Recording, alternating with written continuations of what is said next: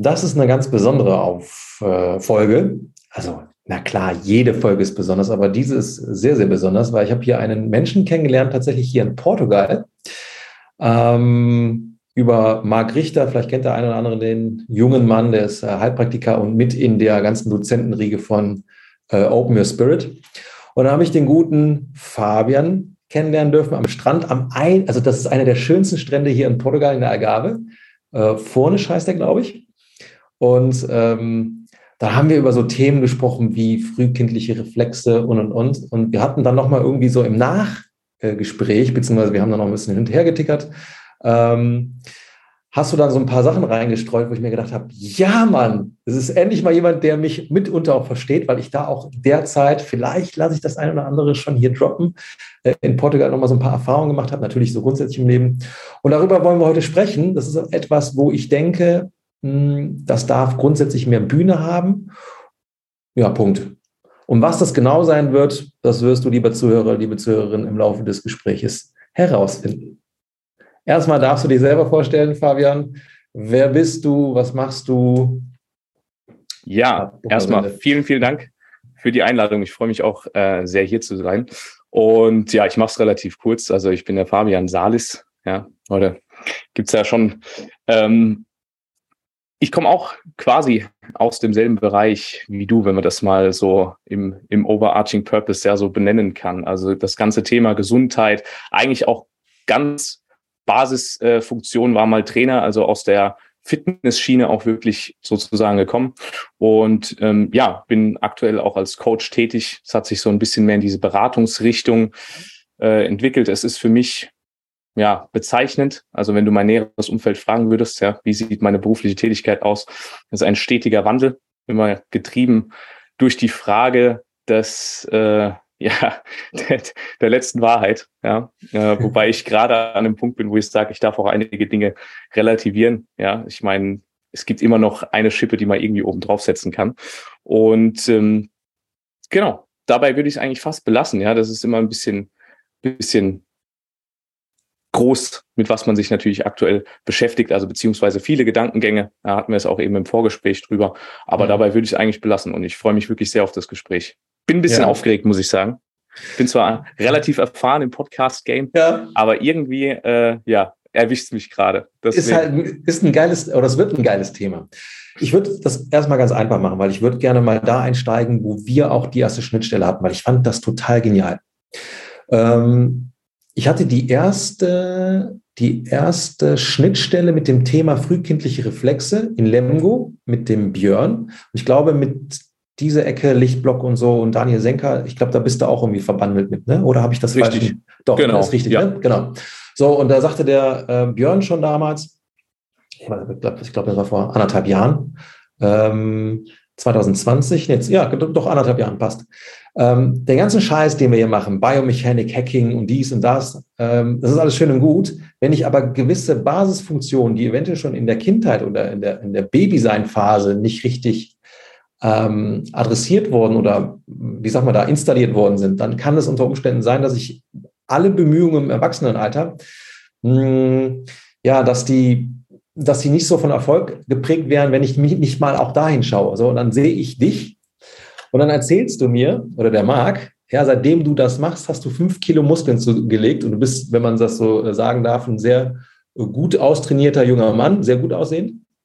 Und da war ich so ein bisschen stutzig und gleichzeitig wusste ich aber auch sofort, alles klar, der hat sein Nervensystem in irgendeiner Form äh, geschafft zu tunen, irgendwie auch, sagen wir mal, ähm, es geschafft, dass das Nervensystem in der Lage ist, irgendwie Reserven zu sparen, ja, weil es genau weiß, was zu tun ist. Es ist arretiert und auf einmal ist er in der Lage, so war zumindest meine Interpretation, oh, jetzt kann der gute Mann quasi hier auf anderen Ebenen wachsen, im wahrsten Sinne des Wortes. Ähm, darf ich das so, wie ich das jetzt reflektiert habe, ähm, sagen oder würdest du das wieder relativieren? Ich würde es tatsächlich etwas relativieren. Im Großen und Ganzen kann man das so stehen lassen, was du gesagt hast. Ähm, ich hatte tatsächlich jetzt vor kurzem einen Podcast, wo es eben um diese Reflexthematik ging, ja, einen guten Freund von mir. Und da, ja, sind mir im, im Vor, Vordenken, ja, als ich mir überlegt habe, was ich in der Podcast-Folge äh, denn sagen möchte, sind mir ein paar Sachen eingefallen, dass, und das ist auch ein unglaublich äh, spannender Punkt, den man ausführen müsste, dass dieses monokausale Denken, also dass ich sage, ich habe eine Sache gemacht und dann ist das passiert, im Nachhinein stimmt es so nicht. Ja, also ich habe parallel zu diesem Thema frühkindliche Reflexe, was definitiv ein, ein Teil dazu beigetragen hat, aber eben auch mein Training ganz anders angegangen. Ja, und äh, die Hauptüberschrift, die ich dem Ganzen geben würde, wäre äh, situativ intuitiv. Ja, also viel mhm. mehr sozusagen darauf geachtet, in welchem State bin ich gerade und auch mal darüber legt, in welchem State möchte ich denn? Ja, also möchte ich jetzt sozusagen pumped sein nach einer Weightlifting Session beispielsweise, um äh, sozusagen das, oder habe ich eigentlich heute noch was ganz anderes vor? Und parallel eben auch noch mit einem ja, sage ich jetzt mal, Tool gearbeitet. Das nennt sich Mindflow weiß nicht, hast, ob du das schon mal gehört hast. Das ist der, der Tom Mögle, der das macht. Und ähm, das ist einfach auch ein schönes Tool. Geht so ein bisschen mehr, sage ich jetzt mal, in diese ganze Richtung, weil die Begriffe man jetzt erstmal genau definieren müsste. Esoterik, Spiritualität rein. Und da wird einfach auch mit Energien gearbeitet. Ja, das will ich jetzt einfach mal so wertfrei stehen lassen. Und das ist auch eine Sache, die mich jetzt schon über ein Jahr begleitet, mir sehr gut tut. Und da geht es auch ganz viel einfach um das, ich nenne es jetzt mal ganz simpel, das Induzieren eines Entspannungszustands. Ja.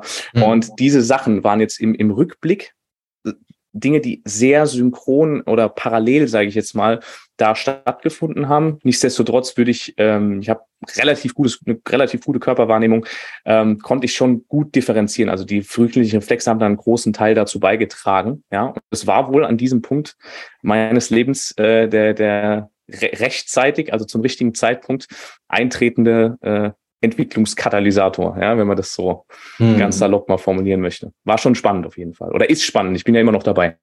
Hm. Ich finde das grundsätzlich sehr, sehr spannend. Ähm, vor allen Dingen da mal wirklich so weit zurückzurudern, was ist eigentlich in den ersten Monaten meines Lebens so passiert. Deswegen bin ich auch so ein Fan von diesem ganzen Thema Atmung und Funktionskaskaden, wenn es dann um, um Schlucken geht und sowas. Und hier der Verweis nochmal auf diese ganze Thematik Faceformer und und und. Ne? Ähm, da könnten wir jetzt Stunden und Stunden drüber sprechen. Welche Maßnahmen könnte ich jetzt quasi ähm, äh, einleiten, um dieses, jenes, solches zu verbessern? Und ich bin auch ganz offen zu dir. Ich neige dazu, und das war ich auch schon immer, sehr mh, mm, technisch zu sein, von der, von der Art und Weise zu denken. Ähm, und dann bin ich natürlich auch so ein bisschen in diese ganze Selbstoptimierungsthematik reingerutscht. Natürlich auch so ein bisschen aus dem Leidensweg heraus, weil ähm, ich viel Probleme hatte aus orthopädischer Sicht und das wollte ich irgendwie alles in den Griff kriegen und so die, ähm, ähm die Welt, die, von der ich das eigentlich erwartet hätte, dass sie mir da Lösungen bietet, konnte es nicht. Also nicht, dass sie unfähig war, aber es ist oftmals ein Zeitdingen. Plus, äh, du brauchst eine gute Anamnese, ein Screening und sowas. Und das ist alles nicht passiert. Deswegen habe ich gesagt, das machst du jetzt in eigener Manier. Deswegen ist ja auch Gravity Coach entstanden. Ähm, und irgendwann durfte ich aber auch feststellen, und das ist eine Feststellung, die ist in jüngster Zeit bei mir nochmal richtig durchgeschlagen. Ja? Oder das ist eine schöne Erkenntnis. Du kannst optimieren noch und nöcher. Das kann unter Umständen aber vielleicht so ein bisschen auch am Ziel vorbeigeschossen sein. Oder du kannst vielleicht auch richtig destruktiv mit deinem Körper phasenweise umgehen und das ist vielleicht sogar konstruktiv. Wir hatten da so ein kleines Gespräch, ähm, was quasi genau in diese Richtung geht. Willst du einfach mal ganz spontan deine Gedanken mal droppen lassen, was gerade so dein Thema ist, was in diese Richtung geht? Genau. Ja, das war jetzt ein sehr, sehr guter Einstieg. Ne? Ich habe jetzt auch gerade mal kurz überlegt, hey, jetzt müssen wir aber die Kurve kriegen. Ja, wir wollen ja nicht ja. über frühkindliche Reflexe reden, sondern eben auch ähm, über den Punkt, der mich jetzt auf diese Überlegungen, über die wir sprechen wollen, auch gebracht hat, nämlich das Studieren der Ausnahmen. Das heißt, ähm, das ist etwas, was die Wissenschaft oder beziehungsweise auch ein Glaubenssatz, den kennen wir alle, den haben wir oftmals gehört. Ausnahmen bestätigen die Regeln. Und das ist wissenschaftlich vollkommen falsch. Also das ist eine, eine Aussage, die so, so ein großer logischer Irrtum ist, der aber wiederholt und meistens eben auch, wie du es schon eben beschrieben hast, in dem Alter gelernt wurde, ja, dass wir das gar nicht hinterfragen. Weil wenn wir uns das genau anschauen, widerlegt die Ausnahme ausnahmslos die Regel. Ja, weil in dem Moment, wo ich sage, ich habe eine Regel, ich habe jetzt beispielsweise ein Naturgesetz und dieses Naturgesetz gilt an einer bestimmten Stelle nicht, ja, dann muss ich eine andere Gesetzmäßigkeit formulieren, die diese Ausnahme inkludiert. Das ist relativ mhm. simpel. Mhm. Und wenn wir jetzt eben auf bestimmte Behandlungsthematiken kommen und ich möchte da nichts äh, irgendwie degradieren oder schlecht reden. Ja, auch jetzt eben alternative Geschichten, wie wir uns beide sehr viel äh, mit beschäftigen, ob das jetzt im Bewegungsbereich ist, ob das im Biohacking-Bereich ist oder auch im therapeutischen Bereich, wie jetzt eben Reflexthematiken oder ähnliches. Ähm, es gibt Menschen, bei denen das Ganze nicht fruchtet. Und das ist doch die, die, die eigentliche Kernfrage, warum ist es so? Ja. Mhm. Und um die Frage anzugehen, würde ich jetzt einfach mal eins, zwei Behauptungen in den Raum stellen. Und ich glaube, von da haben wir einen guten Startpunkt aus, äh, diese, diese Reise in dem Podcast jetzt voranzuschreiten. Und zwar ist für mich die grundlegende Frage gewesen, okay, die Frage nach dem, dem Sinn des Lebens, ja, das hast du aber einmal schon, also zumindest einen Teil hast du wunderbar beantwortet, nämlich diese über die Sinne wahrgenommenen Reize, ja, also dass der mhm. Körper ein, ein sinnliches, eine sinnliche Antenne im Endeffekt ist.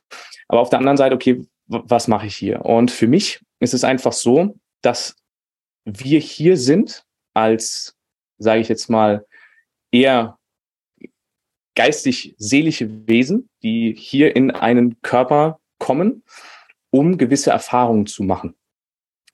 Und diese Erfahrungen oder generell Bewegung, also Erfahrung ist ja immer Bewegung. Ich bin an Punkt A ja, nach Punkt B, ob das jetzt wissenstechnisch ist, körperlich, was auch immer, findet immer Bewegung statt. Mhm. Und dafür brauche ich immer ein Konzentrationsgefälle. Das heißt, ich brauche ein, eine, eine Spannung zwischen zwei Polen. Und dieses, diese, dieses, diese, dieses Spannung, Spannungsfeld, ja, also dieses Lernfeld, in dem ich sozusagen verschiedene Erfahrungen machen kann. Ja, jetzt als Beispiel Freud und Leid. Ja, das bildet sozusagen ein Spannungsfeld und mit allen verschiedenen Abstufungen, Graustufungen, die sich zwischen diesen zwei Polen befinden. Ähm, das muss ich mir irgendwie aufbauen. Ja? Und das war für mich sozusagen Ausgangslage für, für, für diese Überlegung. Natürlich ist mir das auch einfach zugefallen, ja, aus, aus, aus einer Quelle, die sich sozusagen vorher schon mal damit beschäftigt hat. Ja, wie, wie man so schön sagt, wir stehen alle auf den Schultern von Riesen. Mhm. Und ähm, das ist ja eben auch genau der Punkt, wo ich gesagt habe, das hat bei mir so Klick gemacht, dass ich verstanden habe, ah, okay, also ich möchte irgendeine Erfahrung machen, dafür brauche ich überhaupt erstmal ein Spielfeld, ja, und dieses Spielfeld baut sich eben aus dieser Spannung zwischen zwei äh, sich entgegengesetzten Polen auf, ja. Und ähm, genau, das war sozusagen die Ausgangslage für meine, für meinen Gedankenpalast. Mhm. Hast du so praktische Beispiele für, ähm, für Dinge, wo du das für dich dann ähm, in Erfahrung bringen konntest? Also Training, Beziehungen oder, oder, oder? Ja, ich meine, klar, äh, das Thema mit der Empfindsamkeit oder der, der Fähigkeit, wirklich Gefühle zu fühlen, ja, da kommen wir auch dahingehend zurück, ähm, wo, wo wir ja, äh, wo, wo es eben auch schwierig wird, warum das überhaupt so ist, ja, indem, dass wir in diesem ganzen Schlamassel sind, dass wir eben da so eine Verstellung haben, ja, dass wir eben nicht mehr Gefühle einfach fühlen können, so wie sie da sind. Mhm. Ähm, das führt ja erstmal dazu, dass wir im, in der Gänze, also für alle Gefühle, unsere Empfindsamkeit einfach runterschrauben. Ja, das ist ja auch das, was viele Menschen, wenn man mit ihnen ins Gespräch geht, oftmals erleben, ist eher so eine, so eine Taubheit, also so eine Dumpfheit. Also weder die Freude wird sozusagen als Freude erlebt, noch die Trauer wird irgendwie als Trauer erlebt. Und ich glaube, in dem an dem Punkt befinden wir uns meistens alle irgendwo. Ich will das auch niemandem jetzt äh, sein, sein schönes Leben schlecht reden, keine Frage. Mhm. Für mich war es auf jeden Fall so. Und ähm, erste, ja, sage ich jetzt mal, äh, wie, wie nennt man das?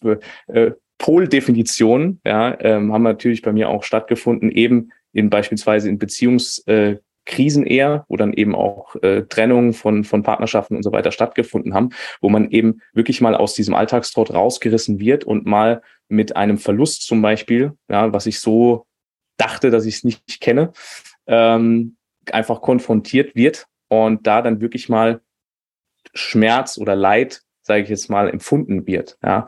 Und das dann eben als neuen ja, Bezugspunkt für andere Dinge äh, wahrnimmt. Das ist ja eben auch das Spannende bei diesem ganzen Thema. Mhm. Ähm okay. Ich glaube, ich teile jetzt etwas. das ist für die Zuhörer auf jeden Fall noch neu.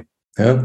Weil die bekommen ja quasi über die Social Media Welt immer nur so dieses Highlife mit und, und, und nur die schönen Dinge. Und das ist ja auch das ist halt Social Media. Ne? Man will jetzt nicht irgendwie äh, kaputte Menschen sehen, die nur von ihren Sorgen äh, quetschen, quatschen. Ne? Ähm, nichtsdestotrotz möchte ich zumindest eine Erfahrung teilen, weil die ist, glaube ich, sehr, sehr spannend und das deckt sich auch mit dem, was du da sagst. Ähm, oder zumindest es angerissen hast. Ähm, das habe ich schon im Vorgespräch so ein bisschen gedroppt. So dieses, wir können so viele Dinge machen, wo wir das Gefühl haben, hm, die tun uns gut. Und diese ganze Portugal-Nummer war ja auch so ein, oder ist ja auch so ein Ding für mich, dass ich gesagt habe, okay, jetzt sind da ganz viele Dinge dabei, die mir gut tun werden. So, am Ende des Tages durfte ich aber feststellen, da sind ganz viele andere Pakete, äh, die ich mitgenommen habe, aber die waren so demaskiert, die sind mir dann tatsächlich hier so ein bisschen um die Ohren geflogen. Ja? Und dann durfte ich feststellen, ach, diese ganzen Dinge, die ich da, die bis dato einen Wert für mich hatten, in, auf, auf meiner Spielwiese, sind plötzlich wertlos. Ähm, auch gerade was dieses ganze Körperliche betrifft, auch dieses ganze, ich will noch mehr verstehen, da durfte ich auch dann erkennen, boah, ich muss jetzt irgendwie, was das ganze äh, kopflastige Sein betrifft, das muss ich irgendwie abschalten, das muss ich mal in den Standby bringen, weil ich äh, äh, verstehe gerade, dass ich zu taub war, Dinge zu fühlen, weil ich die ganze Zeit einfach nur in meiner, in meinem Fluss war, das noch lernen und dieses optimieren und jenes und solches und hast nicht gesehen. Und am Ende des Tages habe ich erkennen dürfen, dass mein, mein Thema etwas was völlig anderes ist, als ich immer gedacht hatte, was, sind, was ist eigentlich gerade zwischen diesen beiden Polen? Es hat sich ein komplett neuer Pol aufgetan. Ein, ein Hauptpol auf einem völlig neuen Planeten.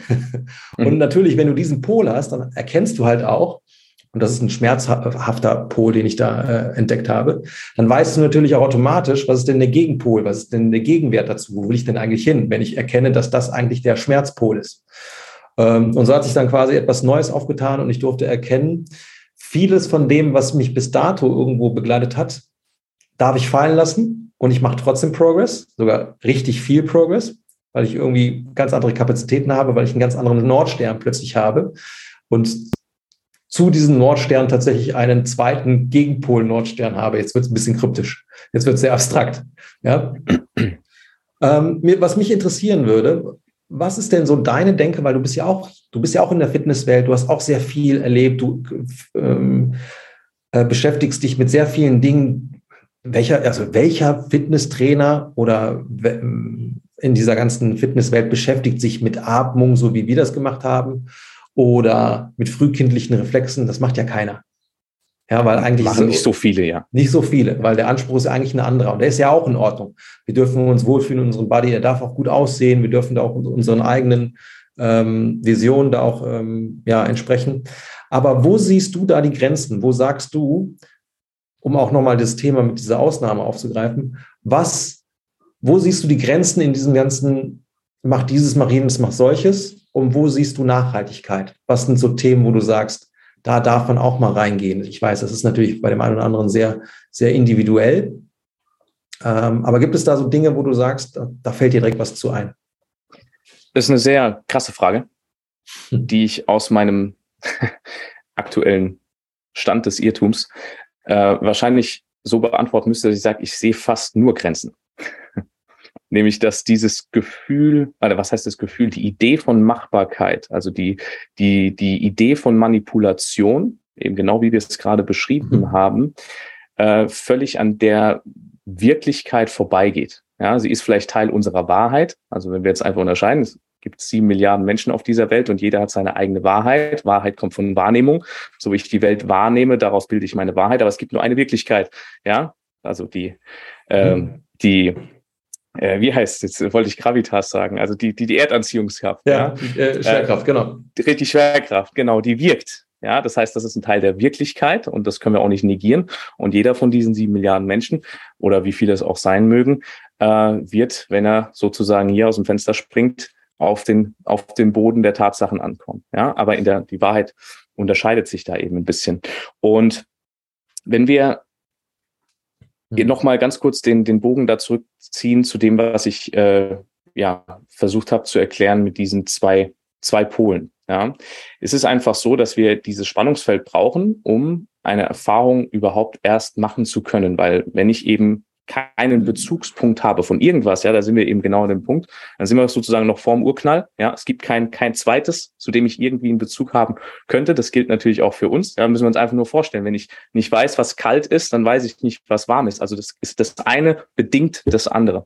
Und wenn wir jetzt mal in unsere Bubble reingehen und du siehst sozusagen, also es ist meistens in unserer Bubble schon der Kampf für Gesundheit, ja, die meisten kommen dann sozusagen aus der Bubble, die gegen Krankheit kämpft aber beide entscheiden sich sozusagen noch für einen der beiden Pole oder für den Ausschluss des anderen. Ja, wenn ich mhm. aber sage, ich brauche beide Pole, brauchen wir eine völlig neue Definition von Krankheit und Gesundheit. Sehr vollkommen klar. Ich kann nur sagen, dass sich eben der Erfahrungsraum Menschsein zwischen diesen beiden Polen, Krankheit und Gesundheit, irgendwo dazwischen stattfinden wird. Ja, wenn ich aber sage, ich will nur den einen Pol, also ich will nur gesund sein, das wird so einfach nicht funktionieren. Ja, da gibt es so ein schönes äh, Sprich, äh, Sprichwort, das kennst du vielleicht auch, weil du benutzt den Namen Nordstern. Vielleicht sagt dir ja Dieter Lange auch ein bisschen was. ja, ja, genau. Ne, der, der formuliert es auch einmal, glaube ich, äh, äh, man, man soll nichts Gutes tun, auf das einem nichts Böses widerfährt. Ja, das ist ja im Endeffekt genau der, das, das, das Sprichwort, das beschreibt, dass wenn ich mich für einen Pol sozusagen entscheide, ja, also für eine Sache, wie jetzt zum Beispiel Gesundheit, habe ich das andere immer mit im Package. Und das ist gar kein Problem. Wenn wir denn verstanden haben, um was es denn eigentlich geht, nämlich, dass sozusagen dem, dem Fluss des Lebens, das uns sozusagen zwischen diesen beiden Dingen her und hin und her spült und durch dieses Hin und Herspülen verschiedene Erfahrungswerte vermittelt, ja, dass wir uns diesem Fluss nicht entgegenstellen. Ja, und da sind wir schon wieder davon, fast schon an der Kernweisheit oder Wahrheit ähm, der, der dieser ganzen philosophischen und äh, spirituellen, äh, ja, sage ich jetzt mal, Ge Gedankengänge, ja, dass es einfach um die Akzeptanz, ja, die Widerstandslosigkeit gegenüber dem jetzigen Moment, gegen dem, was sich gerade zeigt, dass es sozusagen, dass das die Kernessenz ist. Und wenn ich eben Erfahrung A mache, die meiner Interpretation nach, wie gesagt, das ist ja auch wieder eine Interpretationsfrage, leidvoll ist, ja, dass ich die sozusagen genauso mache, akzeptiere, durchlebe, wie Erfahrung B, die meiner Interpretation nach freudvoll ist, ja, aber ich eben diese Gleichwertigkeit, weil ich finde, das ist ein ganz, ganz wichtiger Begriff. Gleichgültigkeit mhm. beschreibt es wunderbar. Die deutsche Sprache ist extrem genau. Gleichgültigkeit, das heißt, es hat die gleiche Gültigkeit. Es ist nicht egal, also so auf die Art, ja, ist mir Wayne, ja, sondern es hat die gleiche Gültigkeit. Der Wert ist derselbe.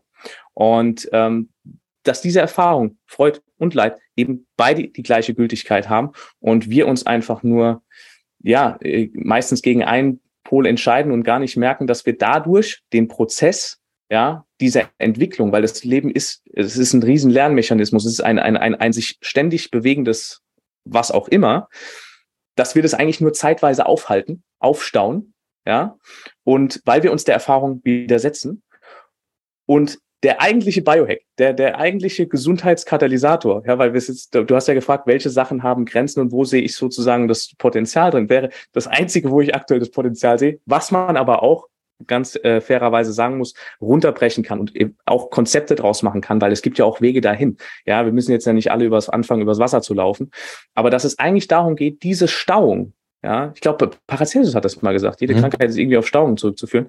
Äh, ich glaube, das hattest du sogar in deinem Podcast gesagt, soweit ich das äh, hatte. Genau. Würde jetzt analog dazu passen. Das ist jetzt nicht direkt darauf bezogen, aber das würde passen, dass wir sozusagen die Weigerung, die von die genau die Weigerung, die Erfahrung, die das Leben jetzt von uns fordert, dass wir uns weigern, diese Erfahrung zu machen, ja, könnte sozusagen Grundproblem oder Grundregulationsstörung sein, ja, auf die dann eben alles aufbaut. Also dieses Nein, ich will das nicht so haben. Das war jetzt schon, danke, dass du mich aussprechen hast lassen. also, was du jetzt da rausgehauen hast, das ist richtig Deep Shit. Also, ich muss noch mal ganz kurz äh, Dieter Lange aufgreifen, weil er hat einen Satz gesagt, der passt auch hier wieder wie Faust aufs Auge und der hat mich auch umdenken lassen. Ähm, er sagte, nur der Teufel bringt das Gute in die Welt. Und das hast du eben auch mit anderen Worten beschrieben. Wenn ich eben, ähm, wir bleiben mal kurz bei, dieser, ähm, bei diesem Spruch. Jetzt habe ich die ganzen Engel und ich habe aber keinen Gegenpol dazu, dann kann ich ja die Engel gar nicht beschreiben als diesen Gut. Weil es fehlt ja ein Gegenwert. Also gibt es den Teufel, der quasi aufzeigt, okay, ich habe äh, diese Parameter, diese, wie sagt man da, diese Werte und dann wird erst klar, welche Rolle quasi die göttliche Seite hat. Ja? Und das, was du gerade eben beschrieben hast, ähm, bedeutet ja, ich brauche extrem viel Wahrnehmung für das Leben, sehr viel ähm, Lebenserfahrung, weil, jetzt haue ich mal einen raus, das, was ich kennengelernt habe in meinem Leben, ist immer oft sehr, du musst das so machen oder äh, dann ist egal. Reden wir von Erziehung, Schule, Studium, Job, ähm, Gesellschaft im Allgemeinen und so weiter und so fort. Es wird hier immer quasi irgendwie runtergebrochen, das ist hier das vermeintlich, jetzt muss ich aufpassen, wie ich das sage.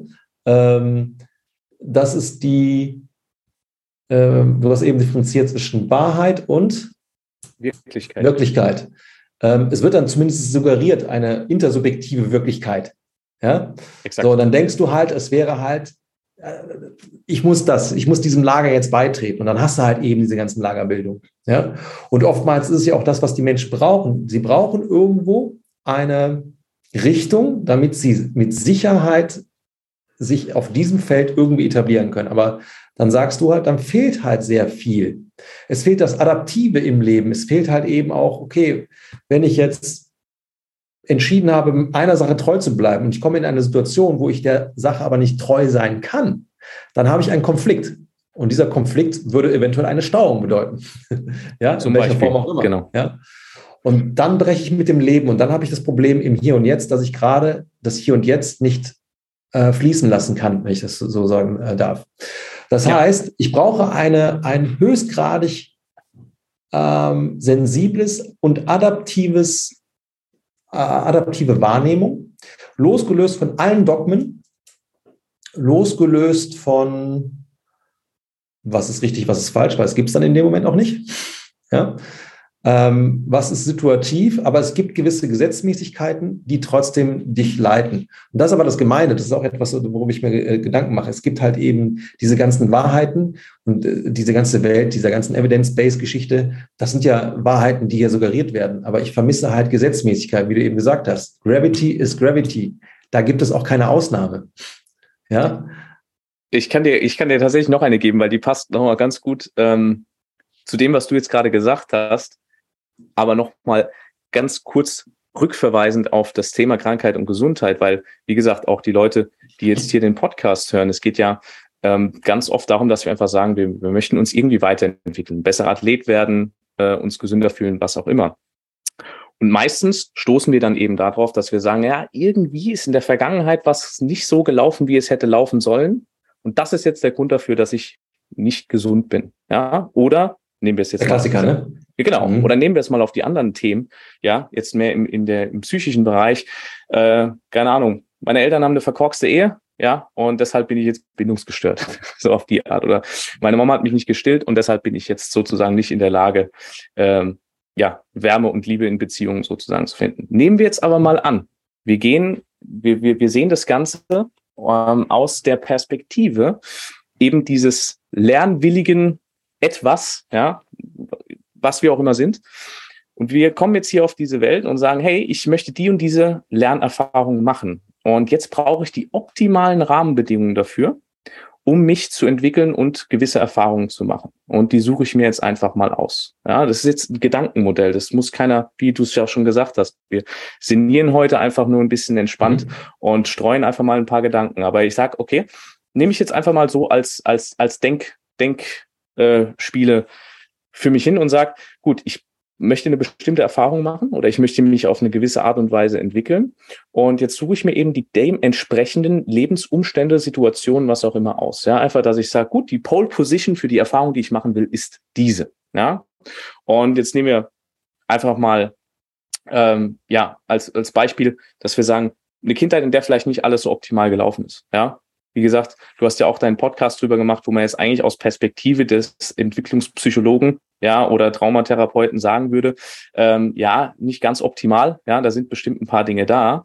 Nichtsdestotrotz, was ist passiert? In dem Moment ist wahrscheinlich eine Riesenstauung äh, entstanden. Ja, ist ja klar, weil das Kind kann ja diese Erfahrung, die es da gerade macht, gar nicht machen, Ja, deswegen entsteht ja überhaupt das Wort Traumata, weil wir sozusagen zu einem Zeitpunkt in unserem Leben mit einer Situation konfrontiert werden, die deren Bewältigung unsere Fähigkeiten zu dem Zeitpunkt nicht zulassen. Ja, das ist ja der Begriff Traumata. So entsteht ja auch Dissoziation mhm. der Begriff, weil ich sage, ey, das kann ich nicht schaffen, das ist zu viel.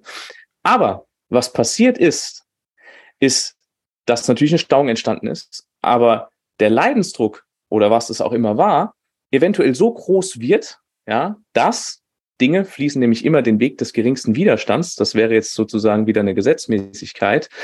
Es irgendwann für dich einfacher war, also der geringere Widerstand, dieses, diese alte Weltanschauung, das Konzept, in dem du aufgewachsen bist, die Wahrheit, die du damals über dich und das Leben gelernt hast, hinter dir zu lassen, weil du sagst, nee, das Veränderung ist definitiv der Weg des geringsten Widerstands. Ja, mhm. das wäre jetzt einfach nur ein Beispiel, das sich daraus ableiten lässt.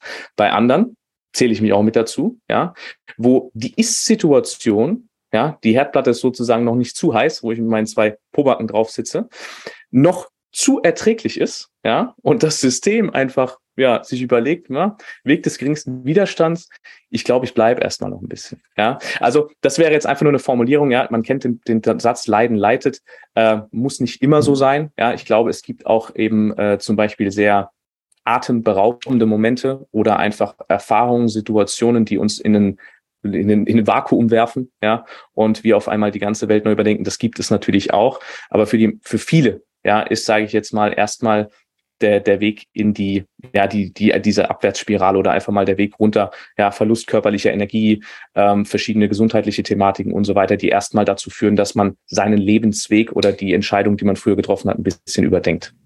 Mhm. Mhm. Ähm, lass uns mal das Spielfeld ganz bewusst jetzt verkleinern.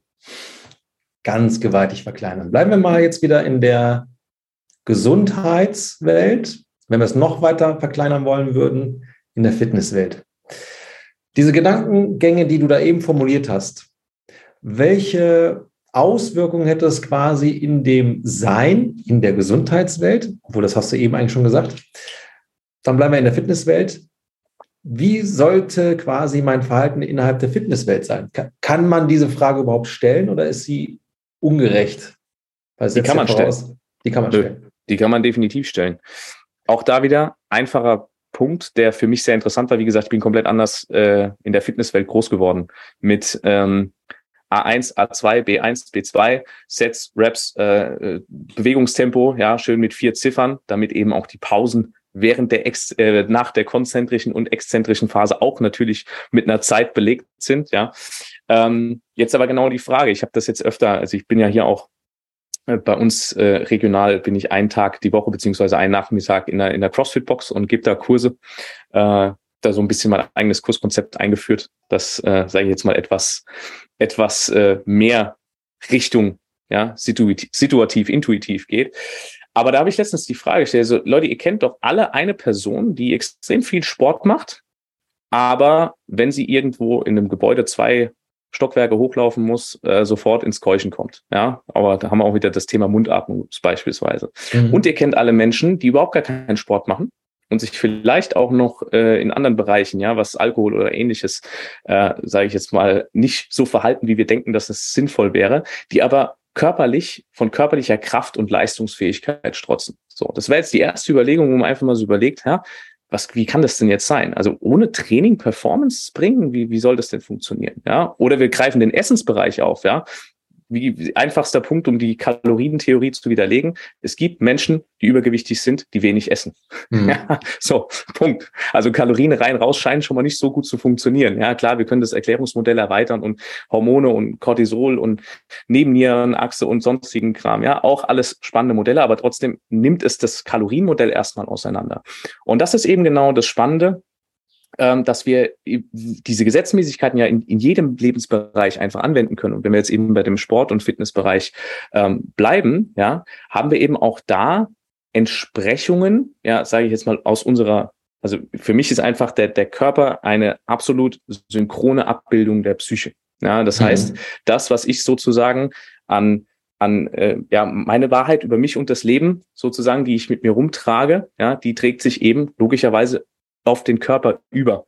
Ja, ich habe gerade vorhin was gehört von diesem Experiment. Ich weiß nicht, wie es heißt, ähm, wo die eine ältere Menschen sozusagen in eine Umgebung gesteckt haben, die 40 Jahre rückdatiert ist. Ja, also Menschen jetzt beispielsweise aus jetzt heute werden zurück in die 80er datiert. Ja, das heißt, die sind dann 40 Jahre jünger und die haben alles so gemacht, dass das äh, wirklich den 80ern entspricht. Ja, also sprich auch die Autos vorm Haus anders mhm. geparkt und was auch immer. So, und dann konntest du selbst bei den Laborparametern die Veränderung auf Zellebene messen, obwohl die nichts anderes gemacht haben. Die haben keine Supplements genommen, nichts. Ja, das heißt, nur weil die dachten, hey, irgendwie oder gefühlsmäßig wieder in den ja. 80ern waren, hat sich sozusagen die die, die, die Physiologie dementsprechend angepasst. Ja? Und das ist eben ein, ein, spannender Punkt, wo ich einfach sage, Sport und Fitness, wir müssen auch da überprüfen, mhm. was sind meine Gedanken, die ich über mich selbst habe, auch über meinen Körper. Ja? Viele Menschen, die ich kennengelernt habe, gerade aus dem Fitnessbereich, ähm, hassen sich selbst. Also ich formuliere das jetzt hier ganz ganz klar so direkt. Ja, ähm, ich habe auch in großen Studioketten gearbeitet, ähm, wo ich äh, öfter einfach auch Gespräche mit Menschen in die Richtung hatte, wo viele ihren Körper einfach gehasst haben. Ja, also nicht nur, ich mag mich nicht so ein bisschen, sondern wenn man dann mal so ein bisschen bohrt, ist so, nee, und ich mag das nicht an mir und das nicht. Da mhm. kommen natürlich ganz viele mhm. Aspekte mhm. mit dazu. Und das sind natürlich alles Dinge, wo wir wieder bei dem Kampf gegen oder der Kampf für sind. Ja, und wenn das sozusagen eine dieser beiden Sachen die Motivation ist, diesen Sport zu betreiben, ähm, sehe ich meistens entweder durch die Motivation bedingt irgendwann einen Cut, ja, also dass sozusagen mit der Liebesbeziehung mit dem Sport gebrochen wird, oder tatsächlich verletzungsbedingt, ja, weil das Leben will ja, dass ich eine Entwicklung mache und wenn ich mich halt durch Sport auch zum Beispiel ablenke und äh, sage ich jetzt mal in alle möglichen Bereiche so reingehe, ja, dann kommt halt mhm. mal die mhm. Verletzung mit dazu, die sagt, hey, mach doch mal Pause. Wenn ich das aber und ich äh, mache gleich eine Pause, wenn ich das aber ähm, für mich entdeckt habe und verstanden habe, dass Bewegung ein absolut äh, ich kann mich nicht nicht bewegen. Ja, selbst wenn ich auf der Couch liege, das wissen wir beide. Ja, allein das Blut, Lymphe, sonstige Dinge, die in mir zirkulieren. Ja, das, das heißt, ich bin Bewegung. So, und wenn ich dieses natürliche Bewegungsempfinden, dieser Drang, dieser innere Drang nach Bewegung, der einfach meiner Natur entspricht, wenn ich den entdecke und dem gekonnt äh, sozusagen Ausdruck verleihe, ja, dann wird das Ganze auch wieder, dann sind wir wieder bei dem Punkt, dann ist das Ganze für mich Kunst. Ja, dann ist das Ganze für mich, also ich sage immer, wenn ich ins Studio gehe, ist, ich, ich, ich gehe dahin, weil ich eine, ne, ich will eine Liebesbeziehung zu mir und meinem Körper pflegen. Ja, so, das heißt, es ist Sinnlichkeit, ja, um wieder äh, das mhm. aufzugreifen, was du gesagt Schön, hattest. Und da bin ich natürlich im ganz anderen Bereich. Und jetzt ist, um das noch ganz kurz jetzt auch für Leute, die zuhören, äh, ist immer sehr spannend, die eben auch performance-technisch arbeiten, Leute, die im CrossFit arbeiten, Leute, die wirklich hart trainieren. Das ist nicht immer Ausdruckstanz und Wischiwaschi-Training. Ich formuliere es jetzt einfach mal so, obwohl es für mich kein Wischiwaschi-Training gibt. Das kann ein Sprint-Workout sein, ja, das können Hit-Workouts sein, das können, je nachdem, was es halt für mich gerade ist, ja, also es ist nicht nur äh, Yoga und Stretching, ohne das auch hier zu degradieren, sondern einfach nur äh, da mal äh, ja das in den Kontext zu setzen. Genau. Mhm. Ich musste eben an etwas denken, ähm, an ein Wort, was das eventuell mitunter so ein bisschen mh, mm, abholt, über was wir gerade sprechen, oder zumindest gerade in meiner Vorstellung. Spielen. Spielen wir quasi der Oberbegriff für das, was wir gerade hier die ganze Zeit beschreiben. Ja, dass wir quasi keine, keine keine direkten Polen irgendwie einen Vorzug bieten oder dann versuchen in, in diesem Spektrum irgendwo uns nur in eine Sache zu äh, vertiefen, sondern dass wir halt eben, wie ich das eben schon gesagt habe, immer höchstgradig situativ adaptiv sind.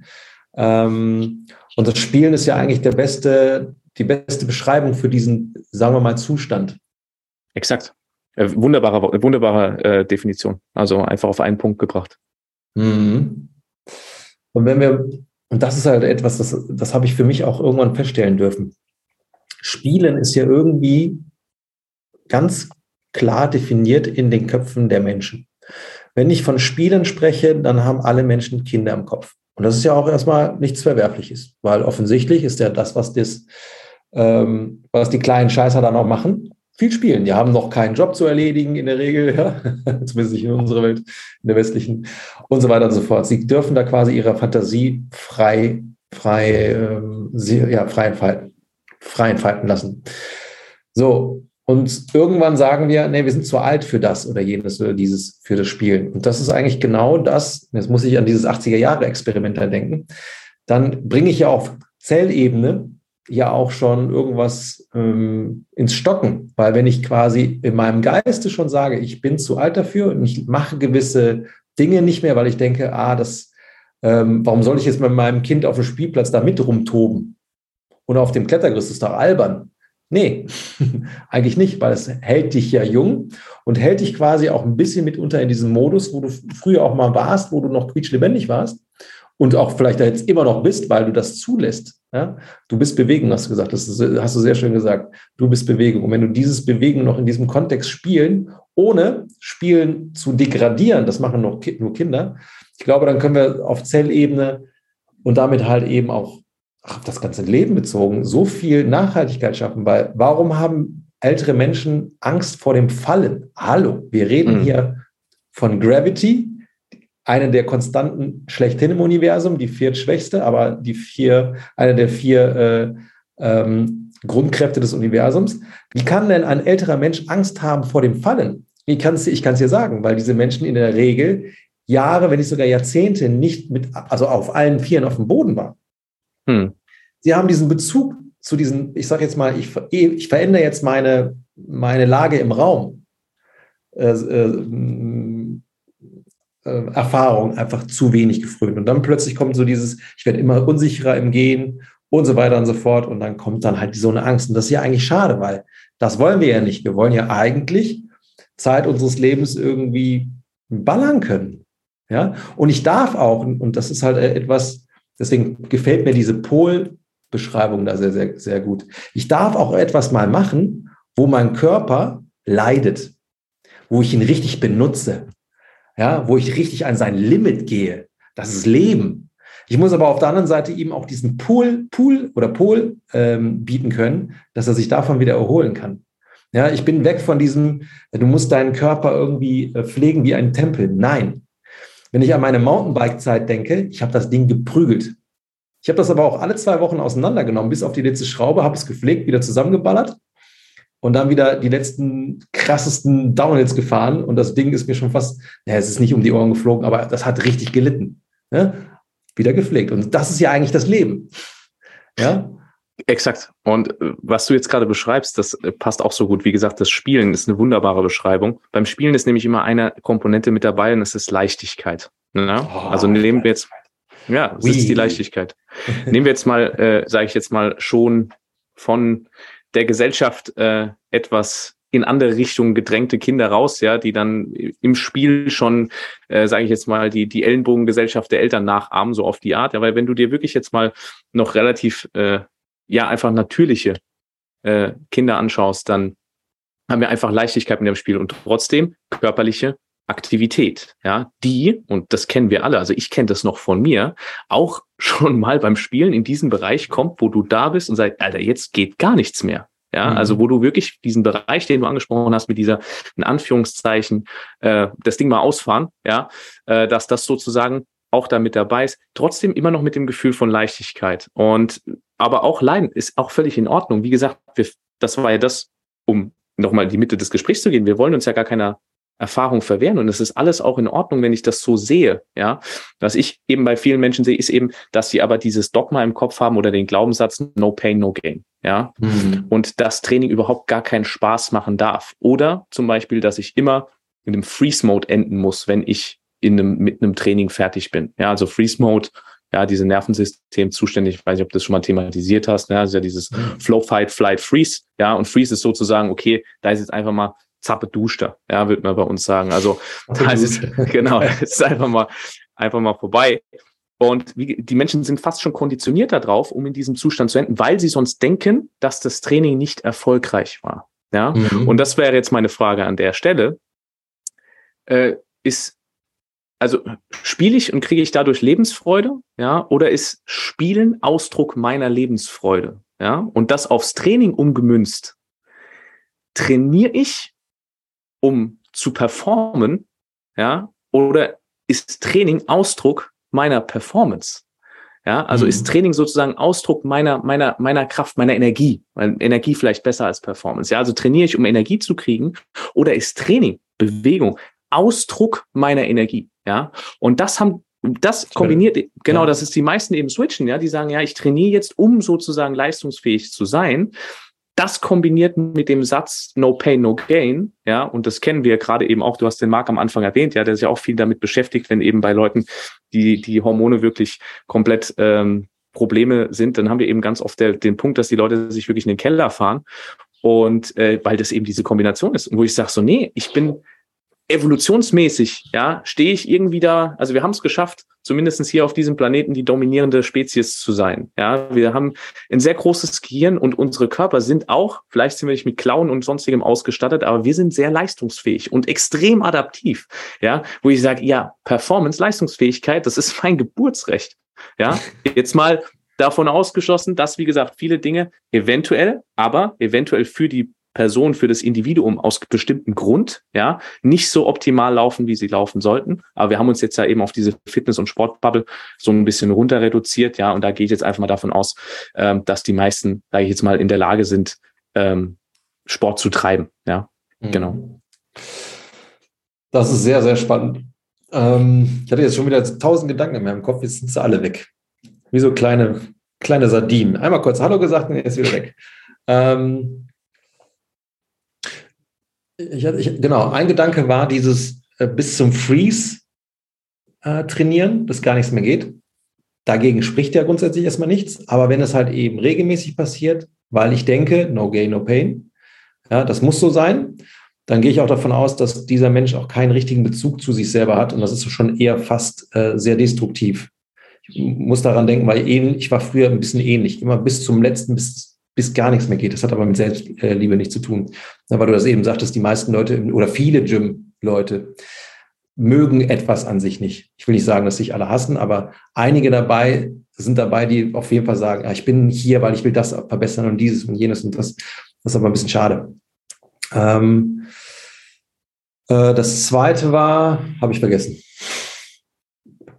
Ist auch egal. Ähm, Nochmal, also spielen ist so der Oberbegriff. Wir dürfen uns, ähm, gibt es einen Gegenbegriff zu Dogma? Undogmatisch? Undogmatisch zwischen, ähm, je nachdem, was das Thema ist, zwischen gewissen Polen ähm, bewegen. Wir dürfen da nahezu alles machen. Das gibt uns Freiheit, das gibt uns Flow. Das ist Ausdruck unserer Lebensfreude. Äh, es gibt uns viele spannende Erfahrungen. Davon gehe ich einfach aus, wenn ich mich offen mache für, Situ oder für, für Situationen, wo ich mich sonst vielleicht verwehren würde, weil ich sehr dogmatisch bin. Ähm, und es gibt nicht per se das richtig oder falsch. Ich hatte damals auch so dieses, bleiben wir nochmal kurz im Fitnesskontext, ich darf äh, kein Alkohol mehr trinken. Scheiße für meine Fitness. Habe aber nicht erkannt, wie streng ich eigentlich mit mir bin und das Nicht-Alkohol trinken tatsächlich, und ich rede jetzt nicht vom absoluten Vollsuff, ne, dass das Nicht-Alkohol trinken schlechter war, als wenn ich mit den Jungs doch mal ein, zwei, drei Bier getrunken hätte. Und es gibt auch immer wieder diese Koryphäen, das hast du eben auch gesagt. Wie kann es denn sein, dass jemand, äh, der Zeit seines Lebens Sport gemacht hat, trotzdem früh abnippelt oder trotzdem die ganze Zeit Faxen hat oder, oder, oder? War bei mir auch nicht anders. Und die Leute, die vielleicht eben gewisse Dinge nicht machen mit dem Ziel, da besser zu werden und trotzdem besser sind, obwohl sie nichts darin investieren. Das ist doch, das ist doch grotesk, ist doch verrückt. Na gut, ist, ist das nicht, aber es ist in unserer Wertvorstellung, so wie wir die Welt wahrnehmen, ja eigentlich verrückt. Deswegen ist es halt geil, was du eben auch sagtest mit dieser Ausnahme. Gönnen die Ausnahmen, lass dich fließen Du brauchst natürlich ein übergeordnetes Ziel, gar keine Frage, sonst sind wir irgendwie nur noch Schall und Rauch. Das ist äh, eine gewisse Struktur brauchen wir, eine Routine. Aber nichtsdestotrotz dürfen wir ausbrechen. Es ist, ähm, ja, du hast das jetzt wunderbar nochmal noch mal zusammengefasst. Und was zu der, an der Stelle nochmal zu sagen wäre oder ist, es ist das, wo ich mich auch gerade sehr, sehr stark drin übe. Ja, also ich äh, hoffe, dass das auch nicht so rübergekommen ist, dass ich jetzt hier äh, die Weisheit mit Löffeln gefressen hätte. Ja, ich beschäftige mich mit dem ganzen Kram, weil ich selber meine ganzen Baustellen irgendwie offen habe. Ja, nichtsdestotrotz natürlich auch irgendwie im beruflichen Kontext. Und es hat schon ein paar Mal Klick gemacht. Ja, und ähm, es kommen wir wieder zurück zu dem, was ich sagen will. Das Handeln wieder besseren Wissens ist ein mächtiges Tool, um sich selbst mehr Freiheit zu schenken. Und das liegt eben daran, dass wir ähm, genau eben in unserer Individualität, ja, die wir sukzessive und äh, radikal von Geburt an im Endeffekt unterdrückt bekommen. Ja, auch das notwendiges, mhm. notwendiger Rauswurf aus dem Paradies, ja, der glückseligen Unbewusstheit äh, hinzu, hier stimmt irgendwas nicht, um dann wieder die, Rück, die, die, die Rückbewegung anzutreten. Ähm, und dann äh, entsteht einfach Folgendes. Wir drängen Aspekte von uns weg. Ja, ob das jetzt Gefühle sind, ob das Neigungen sind, egal was es ist, ja, also wir drängen einfach einen Teil von uns weg und sagen, der darf hier nicht hin. Warum? Äh, dafür werde ich abgelehnt, dafür bekomme ich keine Liebe, was es auch immer sein mag, ja. Und wenn man sich eben mit diesen Grundbedürfnissen beschäftigt, wissen wir, dass wir gerade eben im Kindesalter äh, 0 bis 1 ganz stark einfach ähm, oder 0 bis 3, dass wir eben diesen Erwartungen der Eltern ganz stark entsprechen müssen, ja, auch vor allem den unbewussten Erwartungen, weil wir sonst das Gefühl haben, also es könnte ja passieren, dass wenn wir den Erwartungen nicht entsprechen, dass wir unsere Lebensgrundlage unterzogen, äh, entzogen bekommen. Ja, und wir müssen auch da nochmal äh, einfach festhalten, die Basisfunktion dieses Organismus, biologisch gesehen, ist ja auch Überleben. Ja, und da, das können wir nicht einfach wegnegieren. Und Kinder können zum Beispiel noch nicht rational denken. Ja, das heißt, der Lernmechanismus ist alles nur eine Kopplung. Ja, das wissen wir auch. So entsteht ja unsere Wahrheit über die Welt. Ja, weil wir einfach unüberprüft koppeln. So entsteht ja überhaupt das Unterbewusstsein. Ja, weil ich einfach durch Kopplung eine Wahrheit, eine Weltsicht übernehme. So, und jetzt kommt Folgendes. Dieses Unterbewusstsein sind eben diese Themen, diese Rucksäcke, ja, diese, dieses Paket, mhm. was ich mit mir rumschleppe. Und was ich jetzt eben machen kann, ist erstmal zu verstehen, dass mich diese Rucksäcke lenken. Ja, das ist ja, kennst du bestimmt, diese Elefant-Reiter-Thematik. Ja, der, der, Reiter sitzt auf dem Elefant und der sagt, hier geht's lang. Aber dann taucht eine kleine Maus auf und der Elefant, der mhm. jetzt hier das Unterbewusstsein äh, sozusagen äh, in der Analogie darstellt, der, der rennt dann einfach los. Da kann der Reiter da oben an den Ohren ziehen, wie er will. Ja, der, der das Unterbewusstsein dreht völlig am Rad. Und ähm, dass wir eben verstehen, wir überlegen dann über dieses Lebens, über diese Lebenswirklichkeit zwar unsere Konzepte, ja, unsere Ernährungskonzepte, unsere Fitnesskonzepte, unsere mhm. Beziehungskonzepte, was auch immer. Aber bestimmend in, in der Tiefe bleiben sozusagen diese meist negativen Grundannahmen über mich und das Leben. Und die muss ich ja erstmal rausfinden, ja. Okay. Und da spielen natürlich auch Glaubenssätze eine Rolle. Wie gesagt, wenn man jetzt Grundannahmen oder Glaubenssätze nennen, das ist ja relativ wurscht. Und ähm, das bedeutet einfach nur, dass die ungeprüft sind. Und da haben wir eben aber erstmal den Punkt. Ähm, das gilt natürlich auch für Ernährung. Ja, nehmen wir jetzt ein ganz konkretes Beispiel raus, um jetzt nicht hier in dem äh, Theoriebeispiel zu bleiben. Ja, wenn ich halt gelernt habe, dass, ja, gibt es dieses Beispiel so aus, aus Bayern irgendwie, ähm, ein echter, echter Mann braucht einmal die Woche eine Schweinshaxe oder sowas. Ja, mhm. oder ein Bier zum, zum Essen. So. Und dieser Glaubenssatz einge eingebrannt ist, weil ich das vielleicht beim Opa gesehen habe, als ich drei war und der das formuliert hat, in einem Moment, wo mein Geist so aufnahmefähig war, dass der alles direkt gedownloadet hat, ja, und ich nicht überprüft habe, ob der, ob dieser Glaubenssatz der Realität entspricht. So, jetzt kommt irgendein Ernährungsberater zu mir und sagt, nee, nee, hey, dein Cholesterin, ja, wer daran noch glaubt, aber dein Cholesterin ist so hoch, ja, und die Schweinshaxe musst du weglassen. So, dann entsteht eine Konfliktspannung ja, weil der ungeprüfte Glaubenssatz, Schweinshaxe ist gleich männlich, noch vorhanden ist, plus ein Lebenskonzept drüber gelegt wurde von außen, nämlich Schweinshaxe ungesund. So, jetzt hast du in deinem, in deinem System zwei sich gegenüberstehende äh, Theorien, ja, und dein, und dein Körper will vielleicht was ganz anderes, weil der will vielleicht einmal Schweinshaxe im Monat, ja, an dem Tag, wo es ihm einfach gut tut. Das ist wieder, sind wir bei dem situativ-intuitiv. Mhm. Wenn ich es schaffe, beide Konzepte hinter mir zu lassen. Zum einen das, das Quatschkonzept, was mir der neue Ernährungsberater aufgesetzt hat, ja, dass es nicht stimmt. Plus, dass ich diesen Glaubenssatz knacke, indem ich überprüfe, ja, ob mir die Schweinshaxe denn wirklich gut tut, ja, wenn es die ganze Zeit als unbewusstes Programm mitgelaufen ist. Wenn ich die beide loswerde, kann ich mich in Zukunft, was den Verzehr von Schweinshaxen angeht, ganz frei darüber entscheiden, ob ich das jetzt gerade möchte oder nicht, ja. Und da sind wir wieder genau an dem Punkt. Es gibt nichts per se Schlechtes oder Gutes. Wie du gesagt hast, es gibt kein richtig oder falsch, ja. Mhm. Ich meine, klar, wir müssen jetzt nicht alle anfangen, aus, aus, aus Testgründen Zyankali-Kapseln zu schlucken, ja. Aber wahrscheinlich, ja, oder es gibt ja selbst diese Experimente, ja, mit, ähm, ich habe jetzt den Namen leider nicht auf dem Schirm, einmal der, der Typ, der sich die Säbel durch den Bauch gebohrt hat. Kennst du den? Mhm.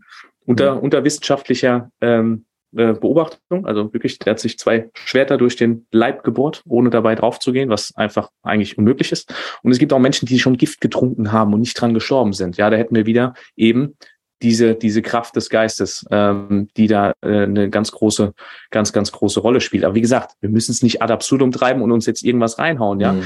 Ähm, und natürlich haben Lebensmittel auch eine gewisse Qualität in sich. Aber wir als Menschen, als, als Generatoren, ja, von, von äh, wirklich, nicht von Wirklichkeit, von, von Wahrheit, von, von Welt, ja, müssen uns einfach unserer, unserer Macht da bewusst sein, was da sozusagen abgeht. Ja. Das finde ich mhm. einfach sau spannendes Thema.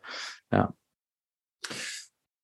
Ja, es ist auch ein spannendes Thema, weil am Ende des Tages, glaube ich, können sich sehr viele Menschen, und ich schließe mich da auch ein, mh, erleichtern, indem sie sich es leichter machen, ähm, ja, von Dingen einfach mal Abstand zu nehmen, von Glaubenssätzen, von, äh, von Dingen, wo wir meinen, es tut uns gut. Und vielleicht auch das Gegenteil äh, uns gut tut, täte, ne? wie ich das eben das Beispiel genannt hatte, mit dem, die Jungs gehen mal äh, auf die Rolle und ich sage, nee, ich kann nicht mit, ich kann keinen Alkohol trinken. Genau. Ja? Da, vielleicht hätte mir genau das gut getan, auch wenn es vielleicht Alkohol Zellgift, aber in Kombination mit der äh, mit dem Socializing, mit dem Spaß, das Lachen und und und. Ja, und ich glaube, da darf man halt, wie du eben sagst, ne, halt einfach situativ entscheiden. Ja, wir brauchen das aus der Rolle fallen.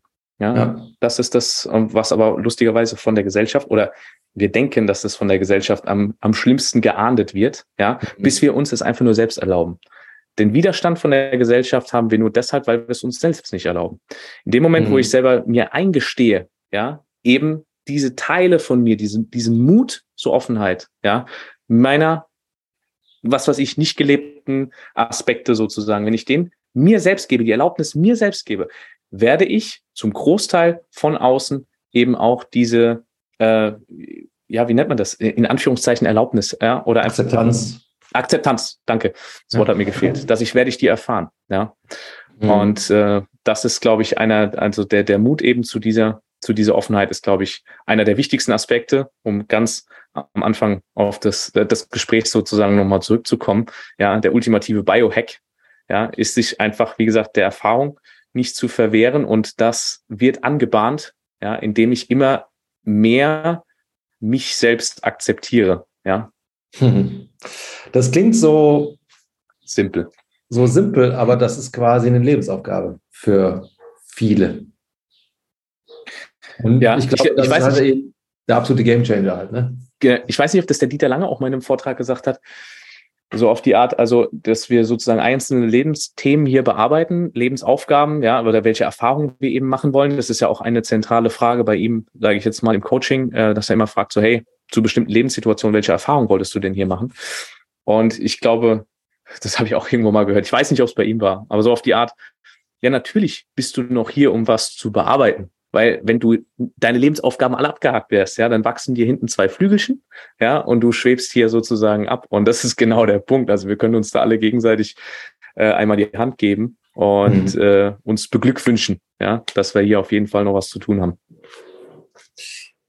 Ja, da würde ich fast sagen, das war das Schluss, äh, Schlusswort. Ähm, sehr spannend. Also wir haben jetzt tatsächlich sehr viele Töpfchen haben wir angegangen.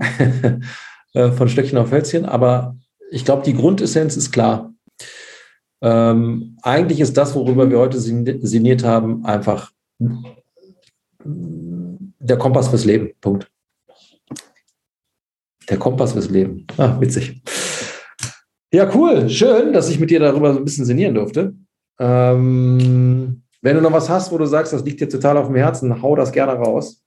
Ansonsten auch gerne irgendwie, wo man dich finden kann, äh, oder was du genau anbietest, dann äh, sprich jetzt. Genau, ja. Yeah. Also äh, zu sagen gibt es eigentlich nichts mehr, außer nochmal äh, vielen Dank für die Einladung. Hat mich sehr gefreut. Und ähm, ja, mich findet man ganz klassisch heutzutage über Instagram mit äh, unter dem Namen Sales-Holistics. Da wird es jetzt hoffentlich demnächst mal etwas mehr Input geben, auch zu dem, wie ich es im Vorgespräch schon erwähnt habe. Mir geht es so ein bisschen in die Richtung Kontext-Coaching. Ja, mhm. also Kontext bedeutet eben für mich dieser Gesamtzusammenhang und eben zu verstehen als, als Leitsatz, ja, wir sind mehr als die Summe unserer Biohacks, ja, oder unserer Teile. Also das ist sozusagen Absolut. das mein, mein Steckenpferd, genau. Packe ich hier nochmal rein in die Show Notes. Ähm, ja, ansonsten hoffe ich, es war eine sehr abenteuerliche, lange haben wir jetzt ge gesprochen, eine Stunde, liebe Zuhörer, liebe Zuhörerinnen. Gerne mal einen Kommentar lassen, da lassen. Ansonsten habt noch einen tollen Tag, Abend, Nacht, wie auch immer. Ciao, Fabi. Ciao.